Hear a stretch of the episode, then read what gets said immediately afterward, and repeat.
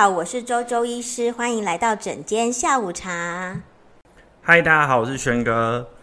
咦，周医师，今天我们又重磅邀请了一位重量级来宾，就是你知道很会跳舞的来宾。让我们欢迎神级正妹关关医师。Hello，大家好，我是关关医师。那我目前是在彰化秀传担任小儿眼科主任，所以我的专长是小儿斜弱视。大家今天可以尽量问我问题哦。哦，那真的是问好问包。开玩笑，我眼镜超厚的，已经是成人了，不在关关医师的手背范围，没救了。没有啦，都可以，都可以。我从那个零岁看到一百岁，好不好？就手背范围很高。对 对对。王冠医师想请问，现在小孩子其实真的是眼睛的问题很多。然后我们也是很担心啊，自己的小孩会不会就是经常接触这些三 C 产品，或者是走在都市丛里面生存，嗯、眼睛都过度的使用。嗯、那我们从呃各个年龄阶段的小朋友要怎么样注意他眼睛究竟有没有什么问题呢？嗯，好，那其实现在是后疫情时代吧。那其实刚好在前两周，我们有一个呃就是近视新知的会议。那呃会中其实也有各国的医师来分享。那我觉得比较特别是，呃，有一个马来西亚的医师，他说：“你们知道吗？以前近视在我们国家根本不是问题。我们整个马来西亚有的孩子在丛林里面玩，然后有的就是也也有读书，但是其实以前近视 never a problem。然后但是疫情过后。”因为大家是养成了线上上课的习惯，所以这个他们才开始重视。那当然，在我们台湾这种三 C 大国，我们领先世 界二十年，我们还有输啦，我们还有输南韩啦，这样就是我们就是也是这个问题是很严重的嘛。所以整个疫情中间，其实就是注意到小朋友近视的问题激增。激增，所以说其实很多家长也会担心说，哎，我孩子一天到晚在荧幕前面，到底就是眼睛的状况怎么样？我必须要几岁开始留意？那第一个时间点，我大部分正常的小朋友就是三岁到三岁半，我们可以鼓励他来做第一次的视力检查。这么早就要开始做了？其实不会很早哦，因为呃，我们的呃国建局是规定五岁以上学校要配合做视力检查。但是那个时候，其实对我们来讲说有点比较晚一点，因为如果说那时候在呃筛检这个斜弱视的话，我们有一个黄金治疗期，就是七足岁到八岁。所以你看，你如果五岁才发现，其实那个时间是还蛮赶的。所以其实三到三岁半中间，小朋友开始对那个 A B C D 的 E。一的那个方向，它有一个概念，它就可以来比视力。那当然，电脑验光在那之前就可以做，没有错，就是看小朋友的配合度。那现在有一些呃比较新的手持的呃验光机，可是那个其实有时候小朋友配合度也是会稍微有一点不是很准确啊。反正就是看验光师的经验，然后和小朋友的配合度，其实三岁三岁到三岁半一般可以做第一次比较准确的检查。其实是原因是。呃，小孩子的视力的发展其实是不是一生出来就发展好的？对，小朋友呃，baby 一出来，呃，一直到大概七岁是定型嘛。那这个中间其实小朋友，比如说三岁，他的视力大概是矫正后我们要到零点五以上。那四岁就是零点六，他随着年纪会慢慢上去，他不会有的家长来说，哎，我怎么办？我小岁小呃小孩子四岁，他只看到零点六怎么办？那有时候家长跟家长解释中，他们就会啊松一口气，还好他现在还不是说太差。那所以有一个名词叫做弱视，你没有听过吗？弱视，对，弱视跟近视都是看不清楚，那到底有什么不一样？嗯，对，弱视它是一个大范围，弱视就是说。呃，我们如果跟同年龄的孩子来比，他稍微比较弱，那他就是弱视。那比如说四岁孩子，他没办法看到零点六，他就是弱视。那弱视的原因有很多啊，比如说有的孩子他是先天的高度远视、高度近视、高度散光，或者甚至是有一些先天性白内障，或者是说视网膜的问题，都有可能造成他看不清楚，那就是弱视。但是原因就是看每个孩子不一样，这样。那我们早点发现到底有什么好处呢？早点发现就是，当然我们最大宗还是屈光的问题。屈光就是度数如果有，就及早戴眼镜，让他及早看得清楚，我们视力才有办法发展起来，才不会说过了七八岁以后，他的视力就定型。他可能定型在零点二、零点三，以后长大你就算去镭射，它还是零点二、零点三。屈光到底是什么意思？屈光就是度数的意思，就是近视、远视、散光这些。对，所以是说让他看得清楚，对，他才有办法再认真发育他的眼睛，对，他的视觉才有办法发育上去。哦，感觉小朋友的好像更重要，因为他好像是阻碍到发育。对啊，所以有时候有些家长会很犹豫说：“啊，我的小孩那么小就要戴眼镜哦，那他是不是要戴一辈子？”但我会跟家长解说解释说，因为如果你现在不让他看得清楚，他的视力的发展就会停在这个阶段。那不会随着他年纪上去，那你想要你的孩子以后只有零点三吗？不会吧，对不对？他的上限假设零点三，就是他那个时候上限就到这了，也也有可能再更差，对啊。所以想尽办法让小孩子看得清楚，然后让他眼睛因为看得清楚而发育，对，他看得清楚，他的视觉才有刺激，嗯，他才会在随着他的年纪才会增长。哦，对。我想请问，那样是要刺激什么？是神经皮质，视皮质，对，视皮质，大脑皮质，大脑皮质啊，对。哎，可是其实我觉得这个呃，也许是我们医学相关人员还听得懂，可是我觉得其实一般的的家长是并没有这种太多这样子的概念。所以，呃，如果简单讲一点，我通常会跟家长说，就是一个训练一个视视力的潜潜力啦，就是他的一个基准点，嗯、对，大概是这样。嗯，我觉得家家长大多数是卡在就是不想戴眼镜这一关。嗯，对啊，就是觉得戴眼镜真的是很容易被街坊邻居问东问西。对，尤其是他不是近视，他是弱视，他也许是戴个散光眼镜，然后那个有些三姑六婆就会一直讲说：“你是不是怎样？小孩才怎样？” 哎呦，现在小孩都玩手机，你看那么小就戴眼镜，好啊，眼镜好看，开玩笑。就还有一些妈妈就是会说婆婆会念，就是婆婆会念说小孩怎么那么早戴眼镜，然后我就会说啊，那不然下次请你婆婆来听，才会知道说到底有多严重嘛。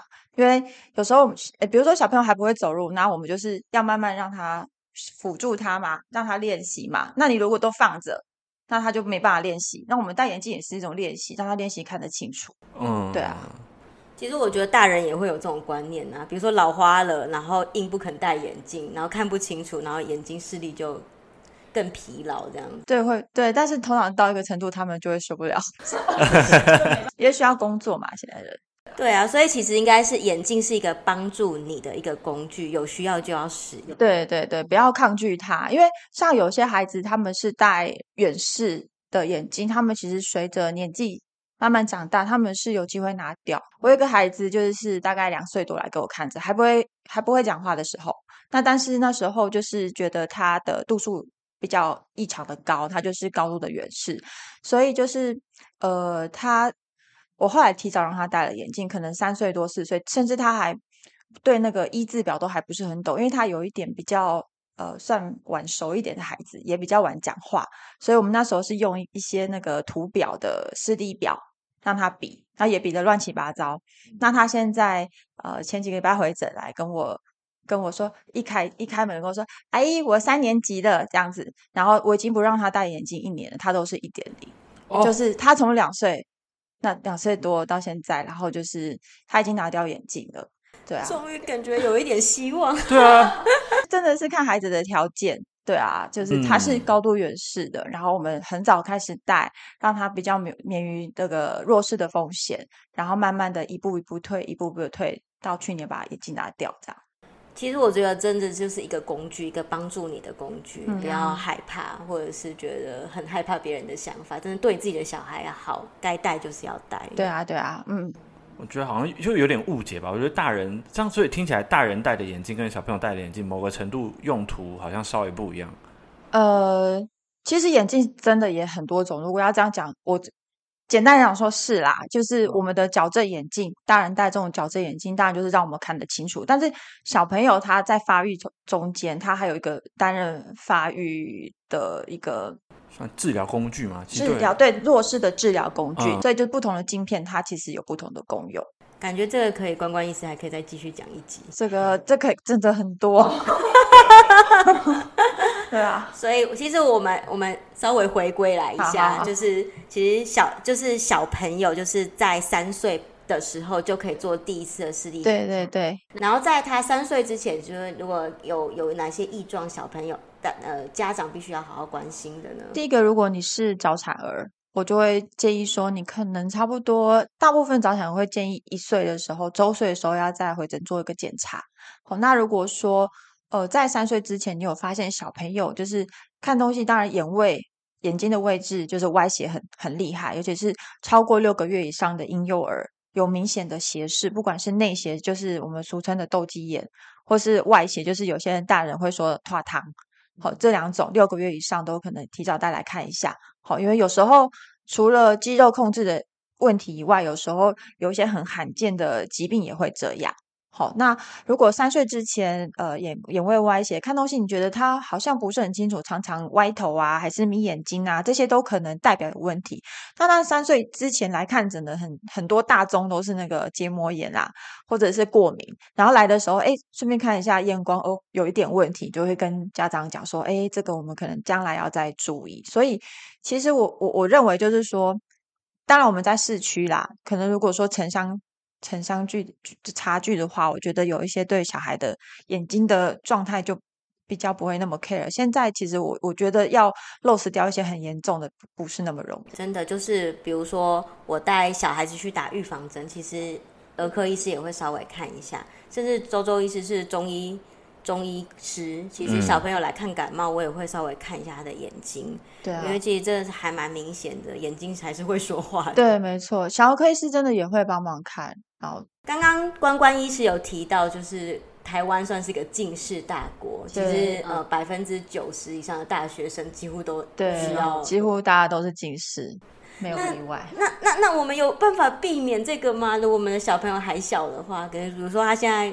国小一年级刚上低年级，好，你知道现在国小一年级的近视比例是多少吗？猜猜看，百分之二十。好，我要悲观一点，七十。哦，没有那么多，二十五啦，二十到二十五。所以其实还听起来还还蛮多的，对不对？那很多孩子第一次近视，大概观察起来，大概就是二三年级那个时候，就是一个坎。好，第一个坎，洛黎哥要升二年级了。哎、欸，我差不多就真的是那个时候，二三年级。哎、欸，我大概四年级，就差不多，差不多。那要怎么预防呢？其实我们呃现在做的近视防治啊，我们其实不是说预防零近视，其实真的很困难，有困难，因为现在大家生活形态，小朋友课后去安亲班，然后。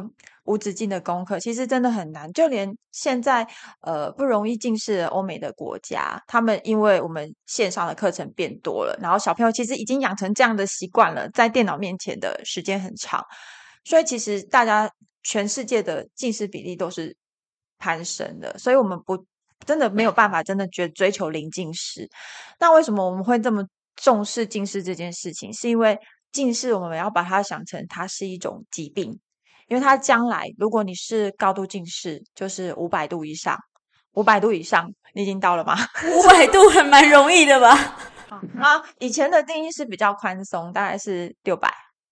然后其实就是五百度以上就算高度近视。那它对于一些疾病的研究，就是比如说青光眼，还是说黄斑部病变这些，它的倍数不是两倍、三倍，是几十倍的暴增，就是。高度近视跟可能没有近视的是没有近视，跟没有跟没有近视的人，哦、对、嗯，所以其实呃，因为整个他的眼球的呃形状是整个改变了，那我们的一些呃脉络膜层啊，就是眼球眼球的一些解剖构造，它就是整个变形了嘛，变形那就可能会有一些血管的病变。那以前我会说。青光眼、白内障跟黄斑部病变，白内障我们现在好解决，我们就是手术是我们很普遍的事情。但是青光眼它是神经的退化，然后黄斑部病变就是更是很严重，因为它有些呃新生血管，或是会破洞啊，或是会一些牵扯性的黄斑部病变，那都很难治疗。所以其实预防近视不是让它不要产生，而是让它不要太严重，控制在一定的。程度之上，对，其实你看哦，像我们如果四十几岁迈入老化的年纪，其实有一些人会问说：“哎，医生，我是不是有近视就不会老花？你们觉得呢？还是会吧，会两个一起存在、啊，就会重叠啊！你以为会抵消？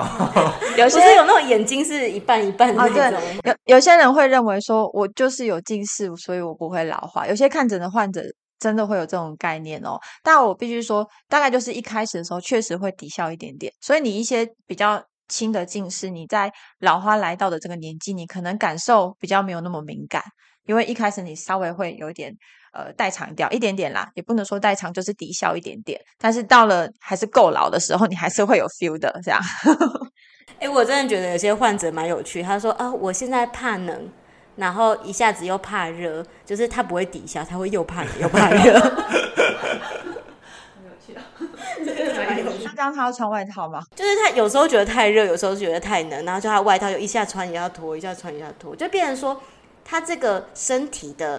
呃，整个状态，它的弹性跟它的抵抗能力不是很好，就像眼睛，我们应该能屈能伸，它循环要很好，所以它可以一下看远，一下看近，它现在就没有这个弹性。嗯哼，应该是这样子的概念，嗯、身体也是啊。它如果真的气血很旺盛的话，它就是可以抵抗这个外来的一些天气的变化。所以有些真的身体好的人，真的是他不太怕冷，也不太怕热。好体质，对啊，对，好眼睛。我刚刚一听到高度近视超过五百、六百，我就绝望。处在一个大概几度啊？我怀疑钱。其实蛮多的，其实呃。还还好啦，还好。对，因为谢谢 医师安慰，没关系，以后关关医师会救你。其实我们呃，台湾近视防治算是做的不错的，因为我们就是近视大国。其实很多国家都是要来跟我们取经的。然后呃，像很比较上一辈的患者，有时候偶尔会看到两千度的近视，两千两千度哦，两千度的视网膜真的很糟糕。然后整个眼球的形状就是会变得很。很很缩状，就是拉那个橄榄球的形状，拉的很长，拉的很长，对，所以它的一些里面的那个的颜色就是就是会会花花的不好看这样子。那当然就是对它的视力的功能会降低很多。但是其实像现在这一代，我们要看到两千度以上，就是那个两千度应该是放任不管哦，就一直都不去矫正，然后也不或者是说他真的是天生是一个病理性的近视的人。嗯但现在我觉得比例看起来好像没有像之前那么多，也许是我在猜啦。这不过这是我个人的个人的意见啦，就是也许是说我们台湾这几十年就是真的有认真在在注意近视这件事情，嗯，让它 progress 到这么高的度数的比例，也许没那么多了吧？这样。可是，身为妈妈，真的觉得近视好难避免哦。像，就洛里哥现在要升二年级，开始写功课了。因为我知道洛里哥，就是因为洛里哥是天生有一点弱势，所以我在幼稚园的时候是让他上那种很快乐，每天都在挖土啊，然后在观察植物的那种幼稚园，所以他都不用写功课。可他现在上国小开始写功课，那个姿势之差，哎，就是整个脸然后趴在那个。那个作业本上面像歪着一只头这样写，嗯，然后我就觉得要一直提醒他说，哦，那个你要要抬头挺胸啊，姿势要正确啊，然后那个要离你的你的作业本要三十三十公分以上啊，这样。可是，一不注意，他脸又又又趴下去了，所以真的是很困难呢。这个真的是有困难。如果说你的孩子写功课啊，姿势有歪斜的话，就第一个先注意他是不是有没有矫正的度数。因为有些孩子他就真的是，呃，两只眼睛有视差，或者说有比较高度的散光，他真的是要找看得到的角度，他他才看得到，就是他会自己调整一个他觉得最舒服的角度。那如果这些都没有哦，还有一个光线的问题，就是说你的呃，像我们就是在写国字的时候，就是你的呃，可能手下面会有阴影嘛，所以小朋友有时候为了要看得清楚他在写什么，就是头会歪下去看，所以就是有时候也是坐在孩子的位置上面帮他看一下那个阴影会不会很明显，如果有的话，帮他再加一支补光的灯这样子。所以必须要让他三百六十度零死角这样，没没有就是光这样，就是你看看，因为有的人的家里的环境光就已经设计的不错了，就是可能就是坐在孩子的书桌上帮他检测。未完待续，敬请期待下一周哦。